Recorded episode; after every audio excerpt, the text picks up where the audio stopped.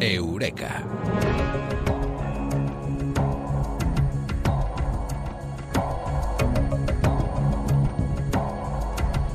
Como cada semana repasamos en la ciencia sus últimas eh, novedades, en este caso muy relacionadas con el poder de la mente. Como si no, con Mado Martínez. Mado, muy buenas. Buenas noches, ¿qué tal? Mado, antes eh, de nada y antes eh, de profundizar, vamos a hablar de meditación, de lo que la ciencia está descubriendo sobre la meditación, pero ¿qué es la meditación? ¿Es algo más que dejar la mente en blanco? La verdad es que es una pregunta difícil porque, porque eh, la meditación es un término muy genérico y hay muchos, muchos tipos de, técnicas, ¿no? Ahora mismo en Occidente la favorita, por así decirlo, es la del mindfulness o atención plena, que, bueno, que es la más laica y también la más estudiada por los científicos. Y es algo más que dejar la mente en blanco, tú lo has dicho, tiene que ver con un nivel de de mente, con, un nivel de, conexión y con una experiencia de conocimiento que no tiene nada que ver con el pensamiento ni con el conocimiento lógico-racional como lo entendemos en nuestra vida cotidiana. Hoy vamos a conocer que si la gente practica meditación va a tener muchos beneficios porque la ciencia está descubriendo efectivamente, además eh, no es una leyenda, es que son eh, datos, son investigaciones, está descubriendo los beneficios de esta práctica. Pues sí, y gracias a ello podemos entender que los beneficios de la práctica regular del mindfulness, por ejemplo, que es el que, bueno, del que hablábamos antes, eh, una de las técnicas favoritas por, por, por ser la más laica, pero también, como decíamos, la más estudiada por los científicos y de la que más sabemos a nivel científico, genera en nuestra salud física, psicológica, emocional y cognitiva una serie de beneficios que, que bueno, que se están poniendo sobre la mesa cada vez más. Y lo más bonito de todo es que la ciencia nos puede ayudar a desvelar muchos de los secretos más asombrosos de la meditación, además porque hoy en día existe una serie de herramientas que antes no teníamos, ¿no? Pues por ejemplo a nivel cerebral la técnica de la neuroimagen, ¿no? ¿Qué pasa dentro de nuestro cerebro cuando estamos meditando y cosas así, ¿no? Hablabas eh, hace un momento, y perdona la interrupción, pero hablabas y decías que la técnica actual que tiene más eh, poder en Occidente, en mindfulness, pues eh, es la menos laica. Y es que se ha asociado mucho a las religiones orientales, ¿no? La meditación, justa justamente. Sí, la, meditación, pues nosotros que cuando pensamos en meditación, la mayoría de nosotros tiene esa imagen de, bueno, del Buda, de la flor de loto, de, del yoga, del budismo, etcétera, etcétera, una serie de escuelas de meditación eh, asociadas a eso, a movimientos religiosos, entre comillas, porque tampoco hay mucho acuerdo sobre cómo llamar a, ciertas filosofías orientales y como religiones, filosofías o sabidurías. Y la cuestión es que, eh, bueno, la meditación es una práctica que se puede practicar de forma laica sin estar inserta en ninguna escuela religiosa o de movimiento religioso ni de ningún tipo. Y creo que ese es uno de los motivos por los que además hoy en día el mindfulness está cobrando tanta importancia y está siendo la auténtica revolución, por así decirlo, de, este tipo de prácticas en el siglo XXI. Si hay una religión, entre comillas, que practicamos todos, es la búsqueda de la salud, de la buena salud. Y la meditación está demostrando qué beneficios, cuáles son. muchísimos. La verdad que meditar regularmente produce beneficios medibles sobre la salud y provoca mejoras permanentes pues en nuestro bienestar físico, psicológico, emocional. Por ejemplo, uno de los mayores beneficios de la meditación, yo creo que el más evidente y el, y el que más conocemos es el de la reducción de los niveles de estrés, ¿no? Pero, pero ¿cómo lo hace, no? Bueno, pues aparte de los efectos relajantes que la meditación produce en nuestro organismo y de la reducción del cortisol, ¿no? Que es esa hormona que solemos conocer como la hormona del estrés, las observaciones sugieren que la meditación cambia también la forma en la que un individuo, una persona, responde a ese, ante ese estrés, ¿no? Nos cambia algo también a nivel de, bueno, patrón de conducta. Otro de los beneficios conocidos de la meditación es su capacidad para reforzar el sistema inmune. Esto está también muy relacionado con, la disminución de la del cortisol. E incluso es capaz de, estimular la respuesta inmune ante la vacunación. ¿no? Me viene ahora mismo a la mente un programa de meditación llevado a cabo en el año 2005, creo que fue, con pacientes del VIH. Bueno, la respuesta inmune de estos pacientes con VIH aumentó al cabo de 10 semanas de práctica y, bueno, la gente se estará preguntando, pero ¿cómo logra reforzar el sistema inmune en la meditación?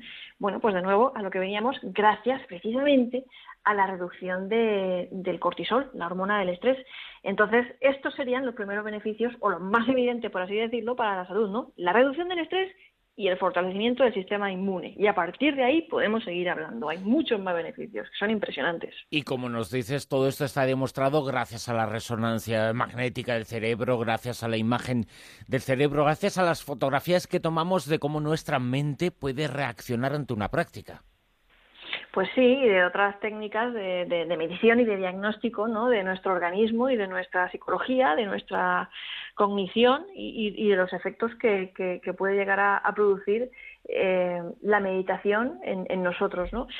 A día de hoy se ha disparado el número de estudios eh, dedicados a la meditación. Antes adolecíamos de, bueno, bueno, no sabíamos muy bien cómo actuaba la meditación y si realmente funcionaba o no, pero la verdad es que en la última década el número de estudios que se están llevando a cabo para ver cuáles son realmente los beneficios de la meditación, si funciona y en qué entornos se puede aplicar, incluso en el sistema sanitario, de trabajo, gimnasio, en, cualquier sitio, es, brutal, ¿no? Eh, se ha disparado. Meditamos evidentemente con la cabeza, con el gran jefe, pero el otro gran jefe, el corazón, sale beneficiado de ello.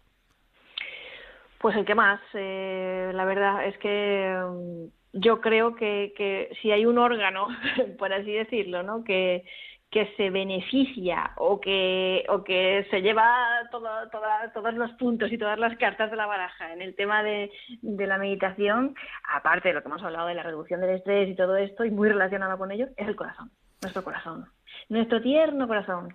Porque, como bien intuyes, pues el estrés y las enfermedades cardiovasculares van de la mano.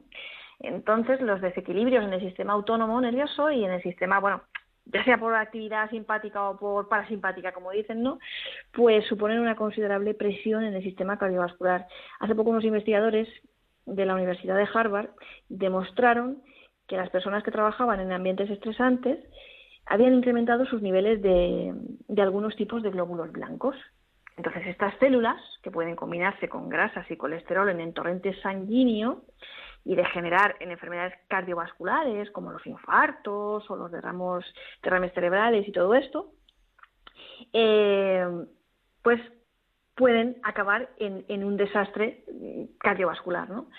El efecto de la meditación en la salud del corazón y los vasos sanguíneos, pues está estrechamente ligado precisamente a esta capacidad para influir en el sistema autónomo, reduciendo el estrés y la forma en la que lo consigue es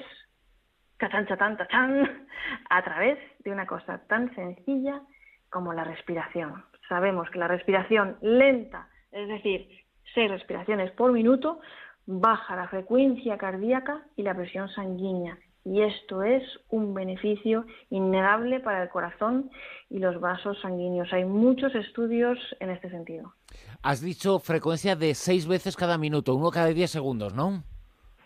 Seis respiraciones por minuto. Pues eh, que los oyentes eh, tomen nota, que lo intenten, que lo hagan, porque una de las cosas eh, que te han contado a ti los muchos científicos con los que has hablado es que incluso se pueden modificar hasta los genes. Bueno, sí, mira, eso me lo contó Perla Kaliman, a la que estuve entrevistando hace un tiempo. Es una bioquímica que, que ella, Perla Kaliman, lideró un estudio, para mí, pionero en este sentido. Vamos, yo creo que fue revolucionario y, hasta la fecha nadie había dicho algo así, ¿no? O, por lo menos de forma tan, tan específica. Lo que ella demostró es que la práctica del mindfulness, y en concreto del mindfulness, hay que decirlo, de esta técnica, provoca cambios rápidos en la expresión de genes inflamatorios. Que al final esto es una mera cuestión de epigenética, ¿no? Y de cómo nuestro estilo de vida influye en la expresión genética y, bueno, creo que, es algo digno de considerar, ¿no? Que, que cómo la meditación llega a influir hasta en ese sentido, ¿no? Hasta nuestra expresión genética. En concreto, pues esta persona demostró en la expresión de los genes inflamatorios, ¿no? Pero bueno, si puedo ir a más, ¿no? Puedo hacerle una pregunta a los oyentes y, a ti. te puedo preguntar, ¿tú sabes quién es el hombre más feliz del mundo? Estoy seguro que yo no. bueno, un poco feliz sí que eres. Bueno, a veces, a veces. Muy, pocas veces, muchas menos de las que quisiera. Muchas menos que el señor que nos vas a comentar y que nos vas a hablar, ¿no? Claro, tampoco se puede ser feliz 24 horas. Hay momentos de felicidad. Pero bueno, eh, el neurocientífico Richard Davidson piensa que se puede medir la felicidad. Entonces, este hombre dijo que el hombre más feliz del mundo es Mathieu Ricard, un monje tibetano Mm, concretamente la mano derecha del Dalai Lama, que pues ni tiene coche, ni tiene casa, ni tiene dinero mm, y además es célibe, por así decirlo, ¿no? Y este, según sus estudios, porque pues hoy en día pues te colocan 160 cables eh, en la cabeza y los neurocientíficos te miden, por así decirlo, la, felicidad, ¿no? Eh, bueno, él decía que Mathieu Ricard era el hombre más feliz del mundo, que tenía unos niveles de felicidad que destacaban por encima de la media de felicidad y bienestar con mucho sobre los del resto de la población. Y bueno, él lo que, lo que ha podido comprobar hasta el momento, este científico, Davidson, es que la meditación está directamente relacionada con cambios estructurales y funcionales en el cerebro de, los monjes. ¿no? Ellos presentaban estos niveles de, de, bienestar y felicidad exageradamente altos con el resto de la población si se comparaba y según él, pues esta teoría sugería que las personas como Ricard que meditaban diariamente explotaban la plasticidad cerebral para alejar los pensamientos negativos como el miedo, la ansiedad y todo eso que residen en el lado derecho del cerebro concentrándose únicamente en, los positivos y esto pues viene a decir que bueno que es posible aprender a ser feliz si nos entrenamos para ello. Tú en tus eh, muchos libros eh, libros como La Santa, con el que ganaste el premio Ateneo Joven de Sevilla en el año 2014, o La Prueba, que se acaba de publicar, pero uno de ellos hablas específicamente de este asunto, en Neurociencia de la Felicidad. Es una de las recomendaciones que podemos hacer a los que nos escuchan, si quieren conseguir más información, ¿no? Sí, Neurociencia de la Felicidad está, bueno, hasta ahí, accesible a, todo el mundo. Hay, hay, un apartado importante sobre la meditación, hablamos ahí de, muchas cosas en ese libro, pero hay un par de trabajos más que yo me gustaría recomendarle a los oyentes, eh, que en este sentido ya han sido traducidos al español también, y uno es el del científico que acabábamos de mencionar, Richardson, que, que, que tiene un libro publicado ya en español que se titula El perfil emocional del cerebro, editado por Destino, y otro más reciente es el de la neurocientífica Shanida Nataraya, un estudio muy interesante titulado The Blissful Mind, la prueba neurocientífica del poder de la meditación. Acaba de salir también en castellano por la editorial Odeón y bueno, si quieren los oyentes podemos poner información luego en Twitter y si quieren preguntarnos cualquier cosa. Y además eh, los oyentes que quieren conseguir más información sobre tu trabajo, sobre las muchas cosas eh, que haces, también les invitamos a que en internet acudan a madomartinez.com y ahí tienen todos los datos. Ahora la pregunta te hago yo. ¿Mado Martínez medita? Pues sí, medito y además me lo tomo como ir al gimnasio. es una cosa que practico con mucha disciplina y me ayuda de las tecnologías, importante.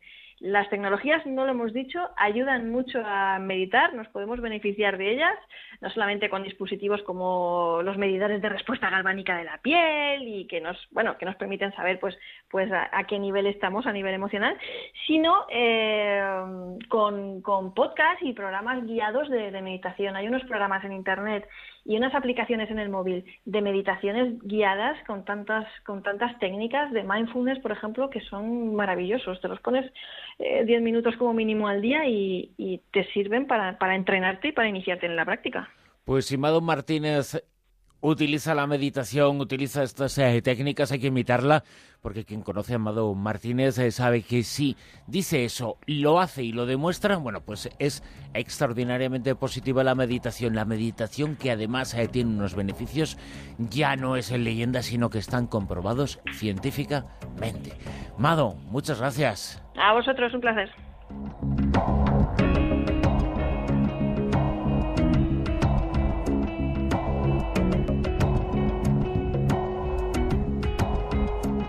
Queda ninguna duda ya, ¿no? Meditaciones, sí, practicarla porque los beneficios, la ciencia lo ha demostrado, la ciencia lo ha estudiado, la ciencia ha llegado a la seguridad de que modifica el cerebro, modifica muchas cosas y ayuda a la felicidad del ser humano. Lo hemos contado en Eureka con Mado Martínez. de Tiempo ahora para mujeres eh, con historia, para conocer la de Catherine Johnson, una de las eh, pioneras artífices de los primeros vuelos espaciales. Nos cuenta su vida Silvia Casasola.